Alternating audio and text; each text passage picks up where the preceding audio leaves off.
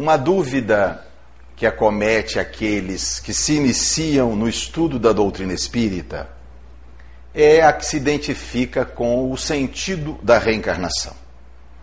Ora, se nós somos seres espirituais, se existe um mundo espiritual que pré-existe a este, que sobrevive a este, que não depende deste, que continuaria existindo mesmo que o mundo físico nunca tivesse existido.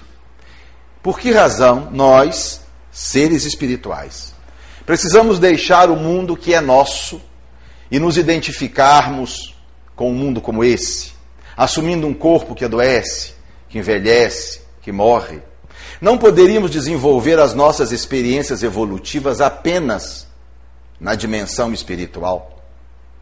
O mundo espiritual nos é apresentado, particularmente pela literatura de Chico, com características que se identificam com as características do mundo físico.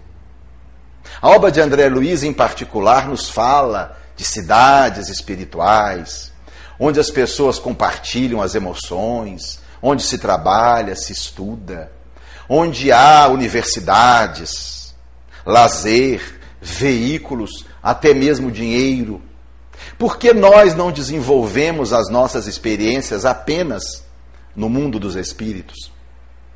Embora o mundo espiritual e o mundo físico sejam muito semelhantes, há algumas diferenças entre eles. E são essas diferenças, em parte, que vão dar um sentido para a reencarnação. A primeira diferença que nós podemos comentar se relaciona com a própria luta pela sobrevivência. O mundo dos espíritos, ele não nos impõe determinadas obrigações que são próprias do mundo físico. Se nós chegarmos lá e quisermos simplesmente nada fazer, nada substancialmente vai nos acontecer, mesmo porque já estamos mortos. Não podemos morrer duas vezes. O mundo físico nos impõe determinado exercício de vida.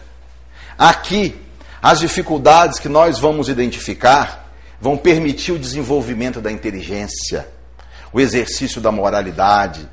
Nós vamos encontrar aqui, no mundo físico, determinadas características que não existem no mundo dos espíritos. Uma segunda diferença, o período de infância.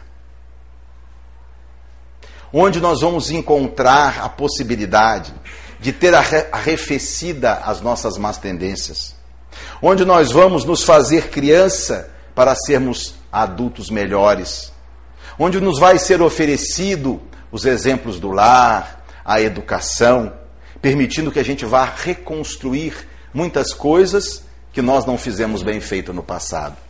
Como, minha gente, colocar na estrada do bem espíritos tão identificados com o mal, como por exemplo espíritos como Hitler, como Stalin, se não fazendo com que eles passem por períodos sucessivos de infância, onde possam receber estímulos de pais amorosos mais educadores, onde recebam exemplos de uma religião sincera que vai trabalhando esses espíritos nesse período de 12 a 14 anos, onde eles estão mais sensíveis às modificações do seu caráter.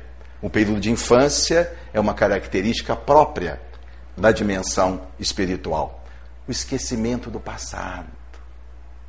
Onde nós vamos ter arrefecidas muitas das nossas culpas e dos nossos ódios. Porque ao retornar à dimensão dos espíritos, nós estaremos lá com bem vivas as recordações de tudo aquilo que se deu aqui, as pessoas que nós magoamos, as pessoas que nos feriram ao retornar aqui, passa-se uma esponja em nosso passado. É como se nos fosse oferecido uma página em branco para reconstruirmos a nossa história. São então determinadas características próprias da dimensão física que tornam a reencarnação uma necessidade, que dão a ela um sentido. Allan Kardec teve oportunidade de demonstrar isso de uma forma poética na, que, na questão 634 de O Livro dos Espíritos, quando reproduziu esse pensamento dos Espíritos.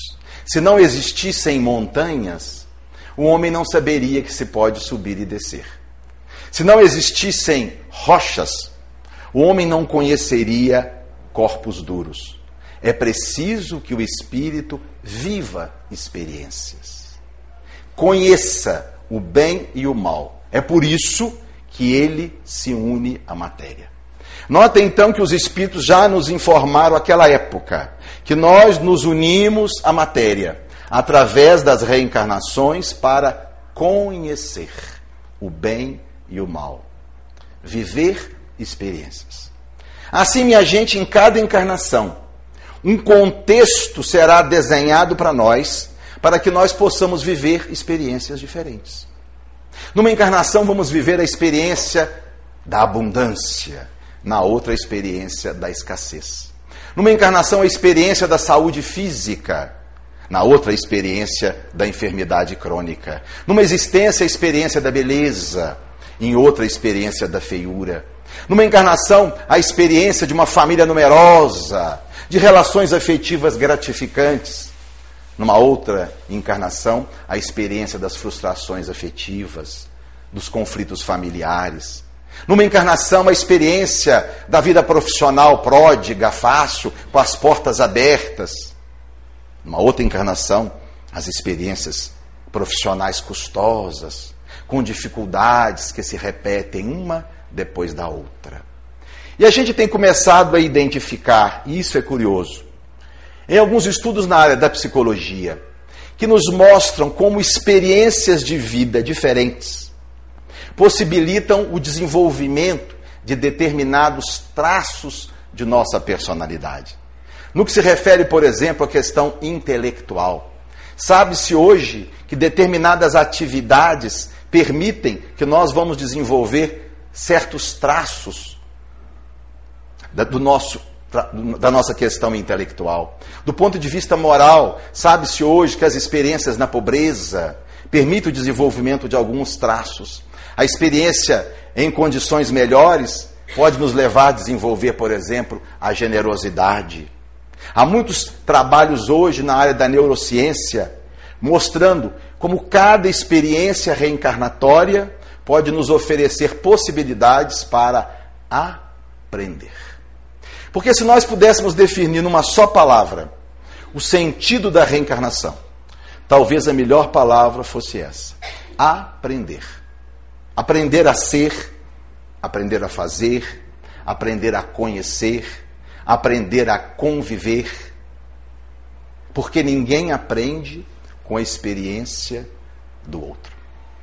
Quando William Crookes, esse grande químico inglês, terminou de publicar o seu livro Fatos Espíritas, que narrava as experiências de vários meses com uma médium materializada, com um espírito materializado, o espírito Cat King. Ele foi procurado por um jornalista inglês muito irônico e disse assim: Mas o senhor acredita nesse negócio de espíritos? A resposta de Crux foi admirável. Disse: Não, meu filho, eu não acredito na existência dos espíritos. Eu sei que os espíritos existem. Porque ele havia vivido a experiência do espírito materializado. Ele não precisava mais de crer. Não era mais uma questão de crença. Quando a doutora Elizabeth Kliber-Ross essa grande psiquiatra suíça radicada na América, que cunhou o conceito de morte digna e depois se tornou espírita e começou a escrever das suas experiências com experiência de quase morte. Uma repórter também muito irônica da revista Playboy foi entrevistá-la. Mas a senhora, maior autoridade em assuntos sobre doentes terminais, a senhora acredita que existe uma vida depois da morte? E a resposta dela, se identificando com a de Crux, foi a mesma: Não, eu não acredito que existe uma vida depois da morte. Eu sei, minha filha, que existe. Porque ela havia dialogado com seus doentes terminais que morriam. Ele aparecia e dizia: Doutora Cliberros, eu continuo viva. Ela havia documentado mais de mil casos de experiência de quase morte, de indivíduos quando o cérebro estava em anóxia e ao retornar, reportaram-se a fatos que se deram quando o cérebro estava em anóxia, algo que seria impossível de acontecer. Depois de registrar todos esses fatos, não era mais uma questão de crença, era uma questão de certeza absoluta. Nós então precisamos viver as experiências para introjetá-las em nós. Vejamos um exemplo prático. Queremos aprender a fazer o bolo de chocolate do programa da Ana Maria Braga. Nós então nos sentamos diante da TV com um bloquinho de papel, um lápis, e vamos anotar os passos que serão dados na confecção do bolo. Vamos anotar primeiro o material, vamos anotar o que ela faz um tempo depois do outro, vamos vê-la fazer o bolo, vamos ver o bolo sair quentinho da forma, vamos vê-la comer um pedaço do bolo, podemos decorar aquela receita, declamar aquela receita para qualquer um, e ainda assim nós não podemos dizer que sabemos fazer um bolo de chocolate. Nós só poderemos afirmar depois que fizermos, colocarmos a mão na massa. Provavelmente a primeira tentativa vai ficar sovado. Tragédia da cozinheira, né? bolo sovado. Numa segunda tentativa, talvez fique fofo demais. Na terceira, talvez grude na forma. Mas na quarta tentativa ele ficará bom. Na quinta, melhor ainda. E na sexta será o melhor bolo de chocolate que nós podemos fazer. Aí sim nós podemos dizer: eu sei fazer um bolo de chocolate. Evoluir é mais ou menos como aprender a andar de bicicleta.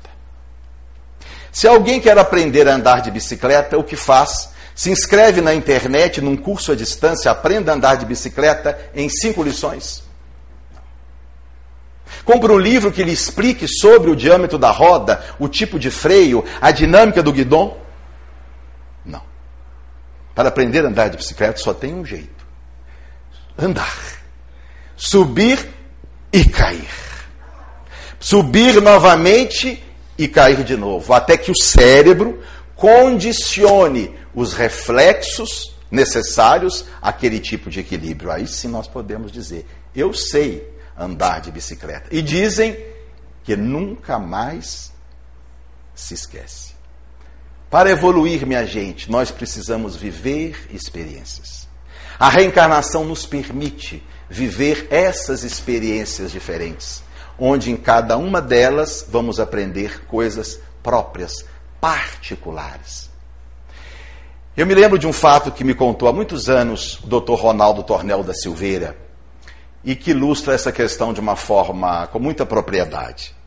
Ronaldo ia visitar Chico em Uberaba e levou alguns exemplares do Evangelho segundo o Espiritismo para entregar às famílias que seriam visitadas. Chico fazia um trabalho de visitação a um, a um bairro e entrava em todas as casas, é, uma vez por semana ele fazia esse trabalho.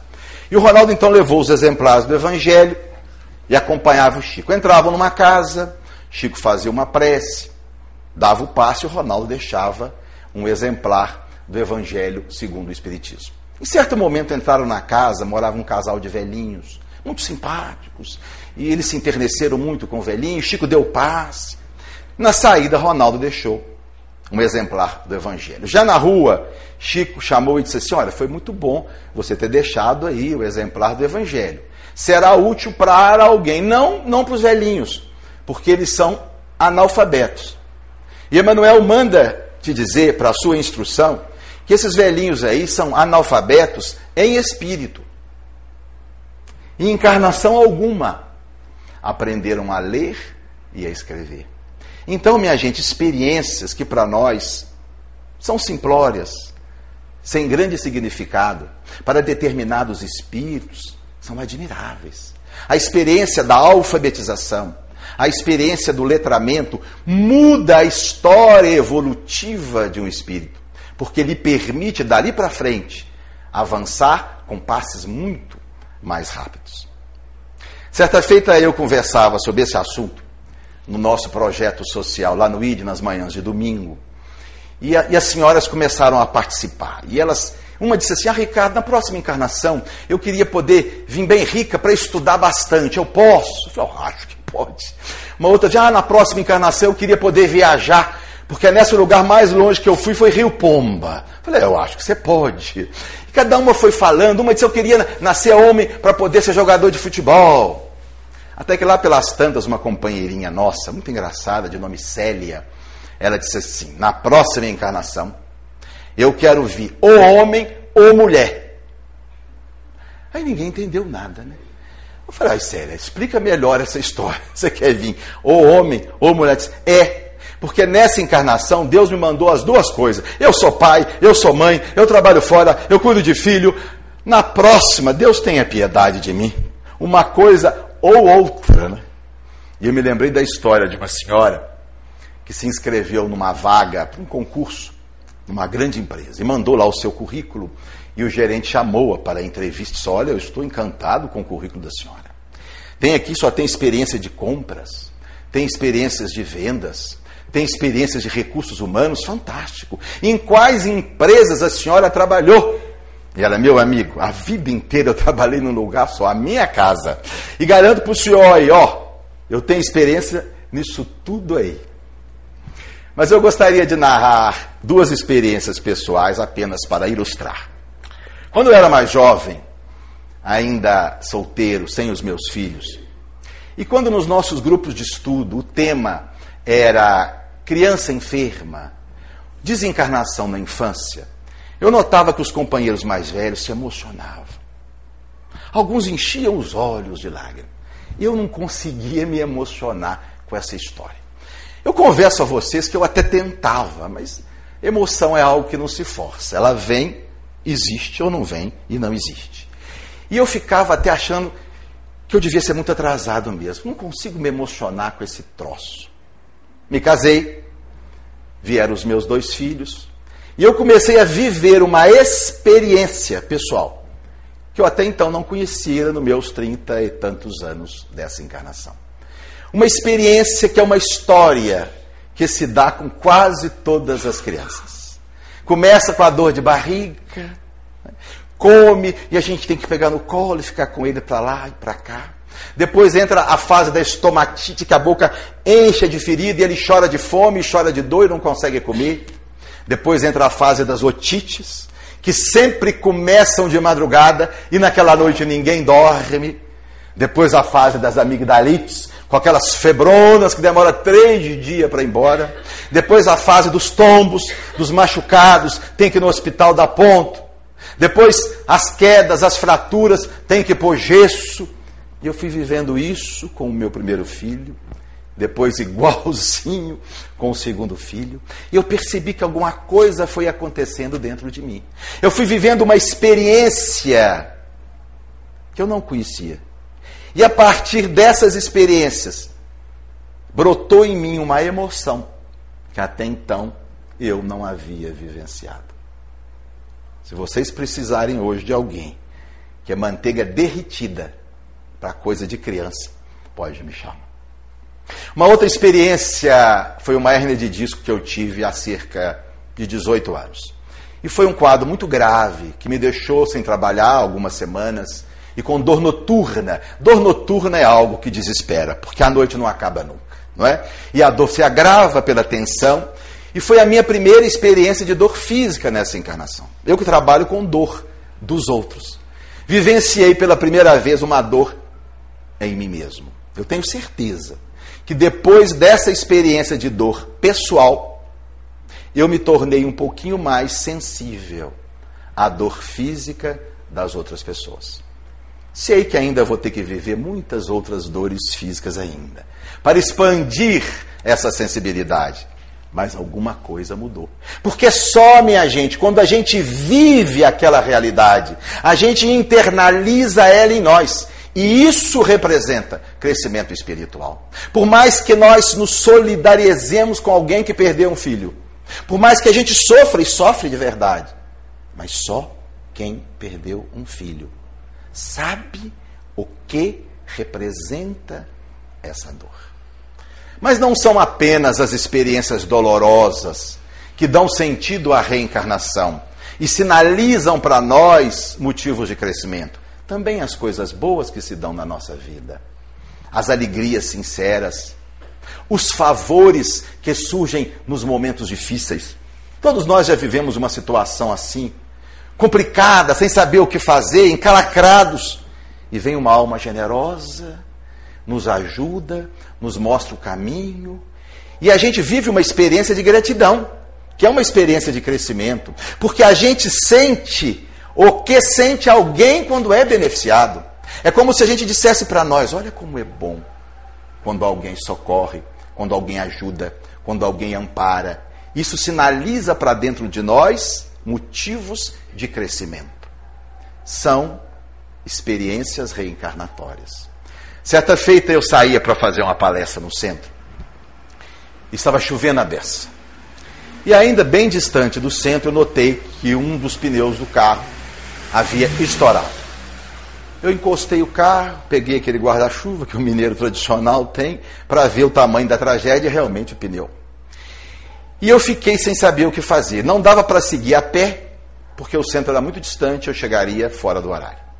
Se eu fosse trocar o pneu, eu ia ficar tão molhado e tão sujo que também não ia dar. Táxi em Juiz de Fora, quando chove, desaparece. Não tinha como pedir ajuda lá em casa, não tinha ninguém lá em casa, eu fiquei bonito. E agora? Não passaram cinco minutos e um chevetinho muito furreca encosta atrás do meu carro. Saem três jovens em trajes esportivos. Professor Baesso está precisando da gente. Meus alunos da faculdade de medicina. E em menos de cinco minutos, trocaram o pneu, foram embora felizes da vida e eu fiquei assim: meu Deus, isso existe. E eu fiquei tão feliz que eu acho que qualquer coisa que me pedissem, pelo menos nos próximos 30 minutos, eu faria. Porque eu vivi uma realidade de gratidão. Mas são, minha gente, as dores, as aflições, os apertos que realmente nos fazem viver experiências de crescimento. Quando meu pai completou 80 anos de idade, os médicos lhe informaram que os seus rins haviam parados de funcionar problema de uma hipertensão grave e antiga, e ele teria que ser encaminhado para a hemodiálise. A hemodiálise é um processo terapêutico que é feito três vezes por semana, e cada sessão dura quatro horas, e a pessoa fica ligada numa máquina. Para gravar, meu pai morava em Guarani e teria que fazer hemodiálise em Juiz de Fora. Para um senhor de 80 anos se deslocar três vezes por semana para ficar numa máquina quatro horas agravando-se todos os problemas de saúde dele, tinha neurisma, já tiveram infarto, embolia pulmonar. E meu pai era muito ativo no movimento espírita de Guarani naquela época. Dirigia duas reuniões, fazia estudos lá e em Astolfo Dutra. Vinha aqui ao Índio de vez em quando fazer uns estudos nas tardes de sexta-feira. E com aquela notícia ele ficou muito, muito triste. E a minha mãe me disse: converse com seu pai, ele, ele não está bem, ele está muito aborrecido. Eu então chamei-o para uma conversa e ele me colocou a coisa disse: Ricardo, eu não entendo. Isso para mim no final da vida. Eu sou um indivíduo útil, eu tenho os meus trabalhos no centro. Essa hemodiária só vai criar problemas para o meu trabalho. Eu não entendo em que sentido isso pode ajudar na forma de eu beneficiar as pessoas que me procuram no centro, os estudos que eu faço, as reuniões que eu dirijo. Isso só vai criar problemas em vez de beneficiar esse meu trabalho, eu não entendo como é que os espíritos, né, a gente desenvolve esse pensamento, como é que os bons espíritos permitiram que isso acontecesse. Eu então disse a ele que eu acreditava que esse processo que ele estaria inserido dali para frente, foi um processo que durou quatro anos, até a sua desencarnação, não tinha nada a ver na sua relação com as outras pessoas. Tinha a ver na sua relação com ele mesmo.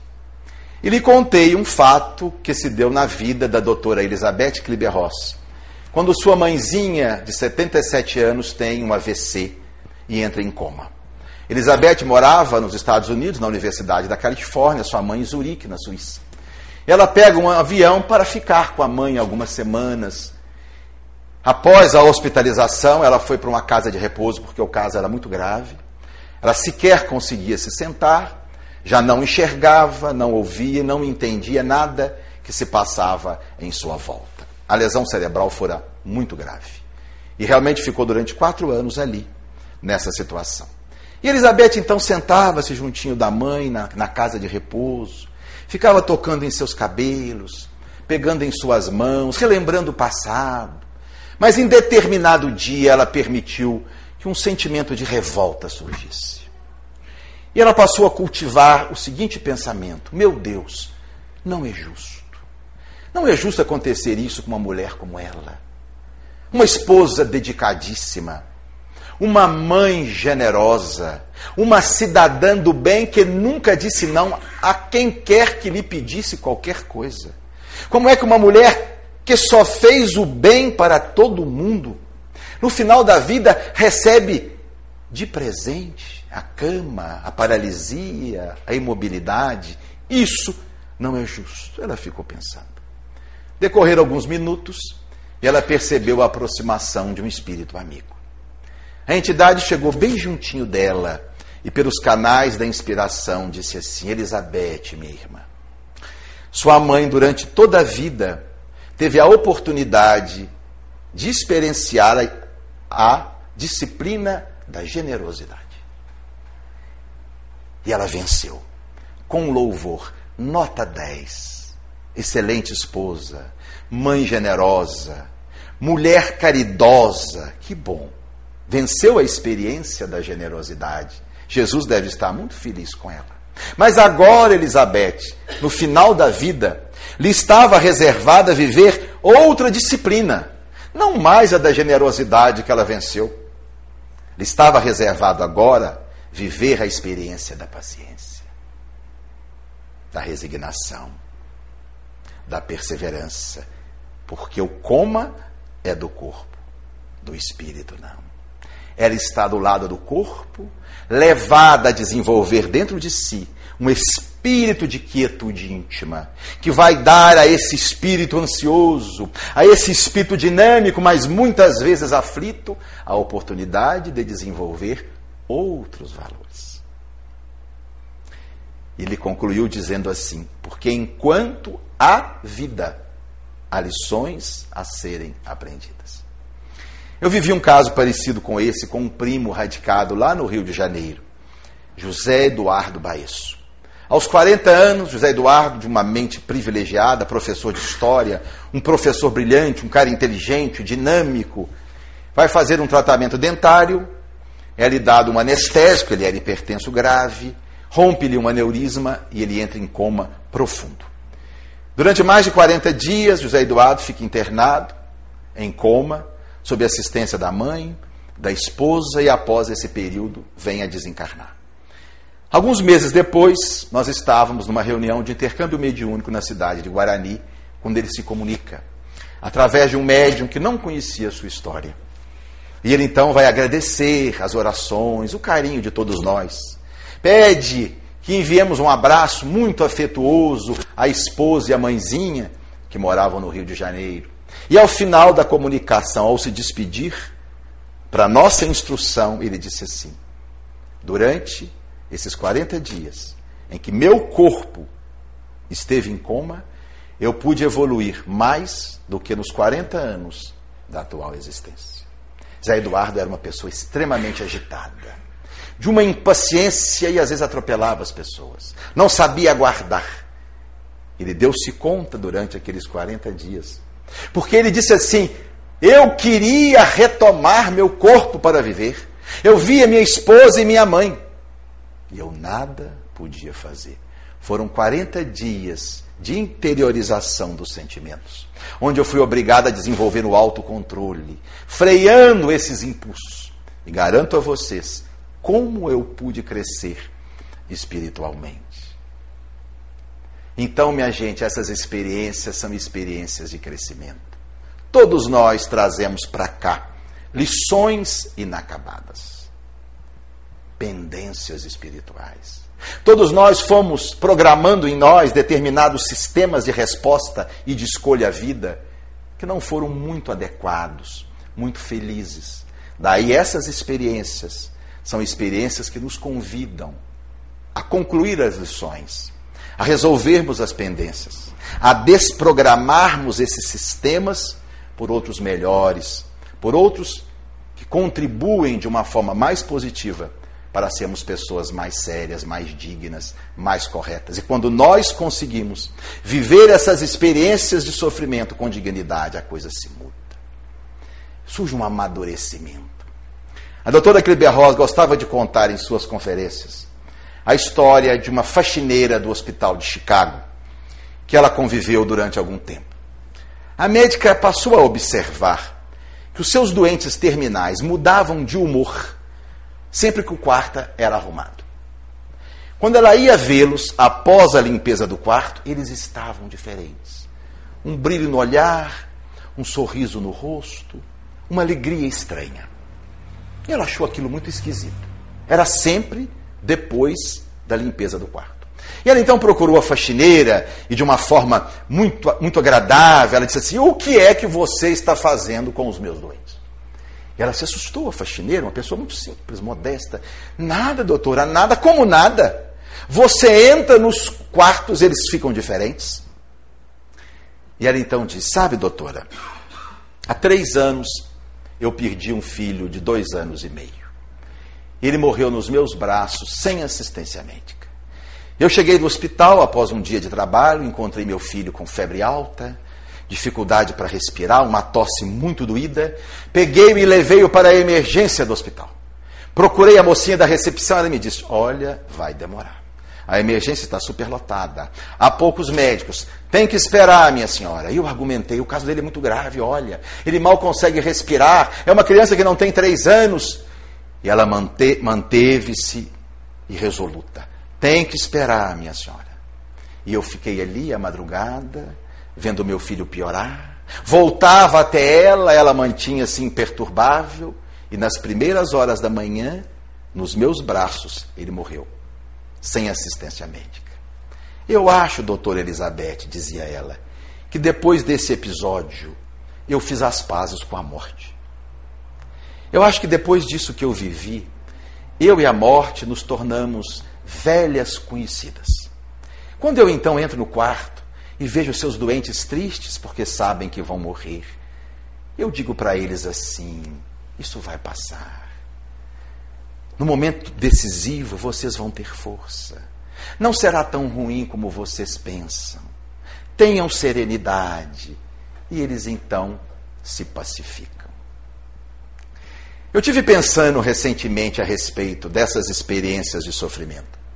Quando eu vi uma matéria numa televisão de canal fechado sobre o ex-governador do Rio de Janeiro, hoje preso no complexo penitenciário de Bangu.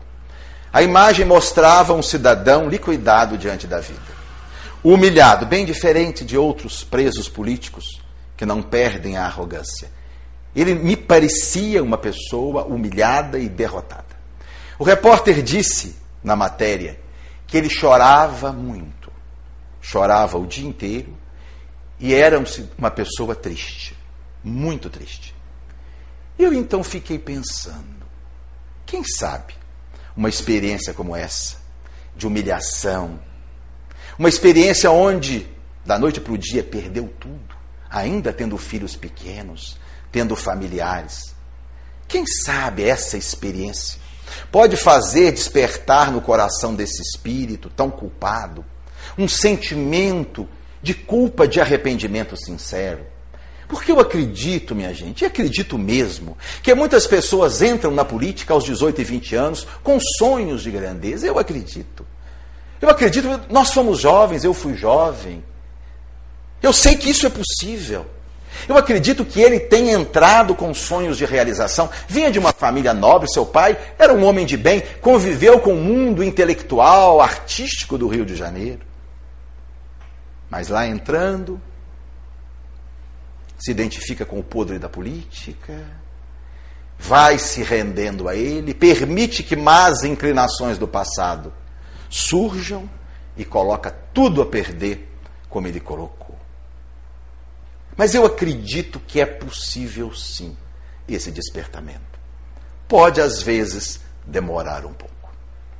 Diz Emmanuel: os grandes sentimentos não povoam a alma de uma só vez. Precisamos, às vezes, bater com a cabeça na mesma parede, muitas vezes até entender que a porta é aqui. Precisamos cair no mesmo buraco muitas vezes até que entender que tem um caminho melhor.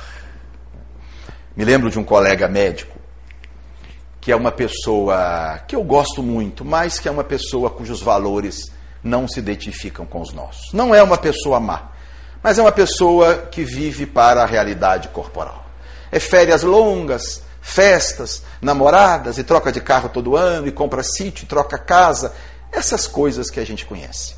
Mas como eu gosto dele, sempre que posso, tento dar um toquezinho de leve. Nunca deu certo. Outro dia nós estávamos conversando, ele tinha chegado de uma viagem de 15 dias na Europa e queria me contar, gente, que duro é ouvir história de gente que vai para a Europa, não é? Conta nos mínimos detalhes e a gente, em nome da caridade, tem que escutar. Mas ele falou mais de uma hora. E eu escutei aquela tensão, aquela coisa toda. Quando ele deu uma descansada e me disse que estava trocando o carro e que ia comprar outra casa, deu uma respirada, eu virei para ele e falei assim: Ô Fulano, você não acha que está na hora da gente se preocupar com outras coisas? Nós vamos fazer 60 anos.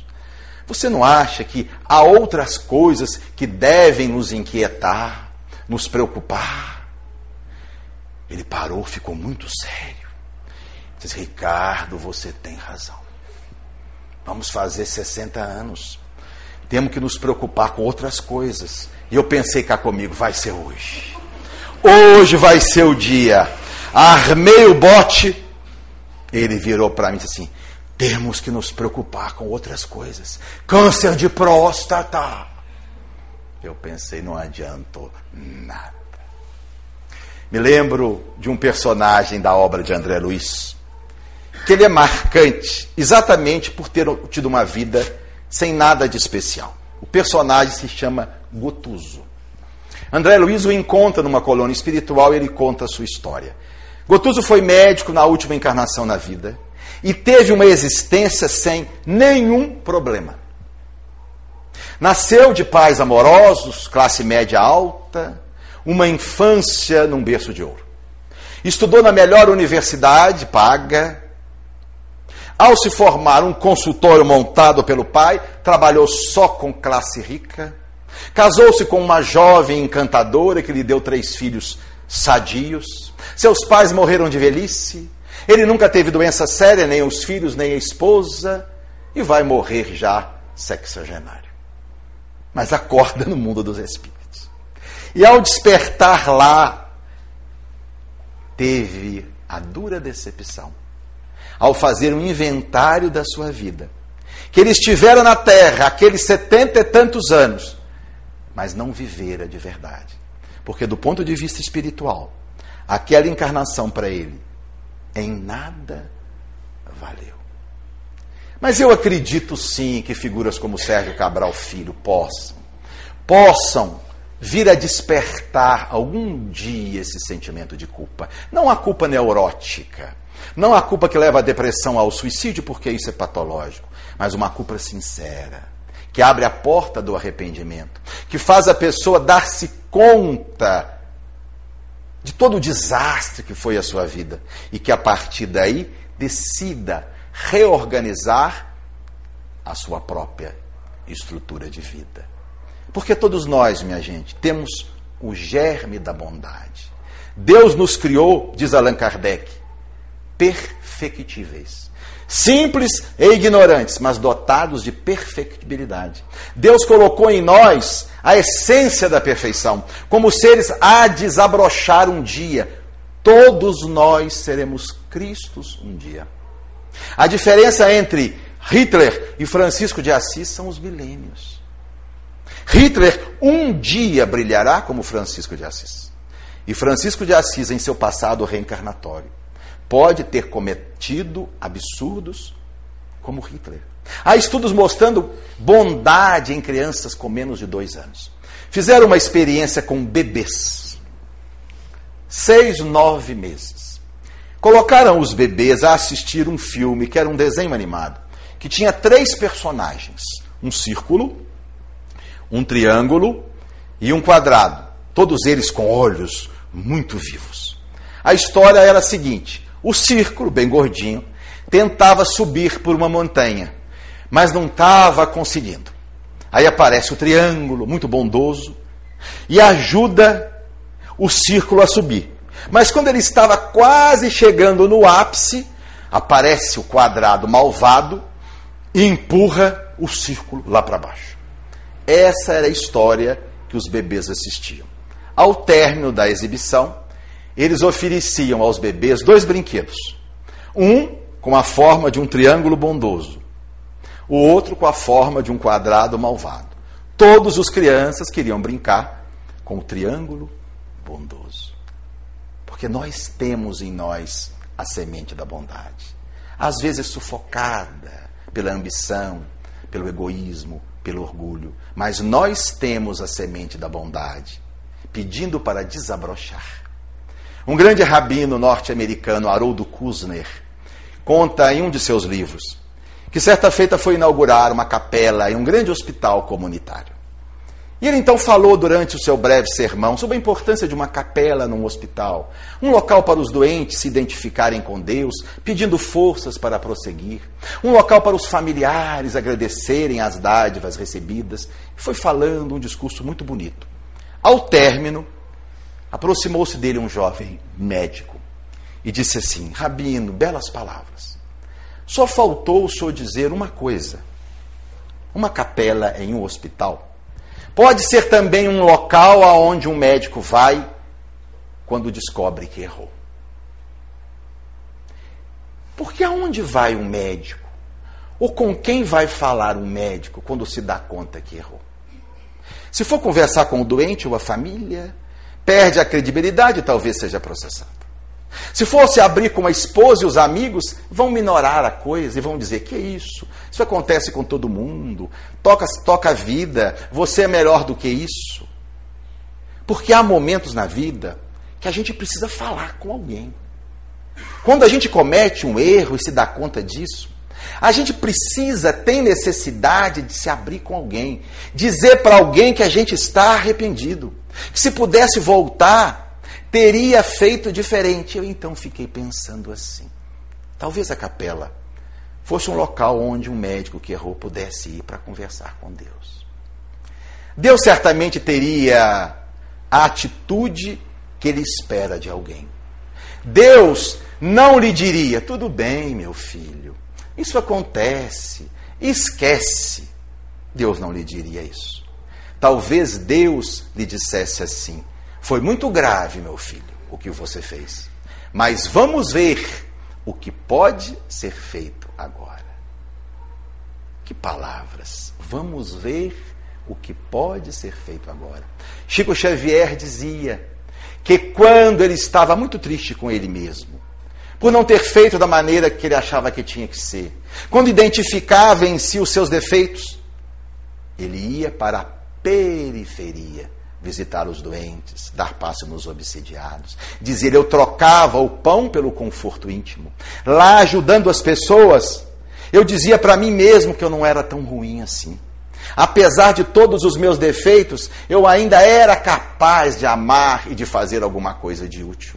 E quando Emmanuel percebia que ele não estava bem, e que o problema era a culpa e a autocobrança, Emmanuel interrompia a psicografia e dizia: é hora de nos reabastecer. Vamos para a periferia. E cá estamos nós, minha gente. Cada um de nós vivendo a sua experiência. No contexto reencarnatório que pediu, que merece, que necessita, ou que lhe foi reservado. Cada um de nós sendo convidados a aproveitarmos essas experiências, a fazermos o melhor a darmos o melhor de nós. Diz André Luiz no livrinho Coragem: esse é o seu melhor momento.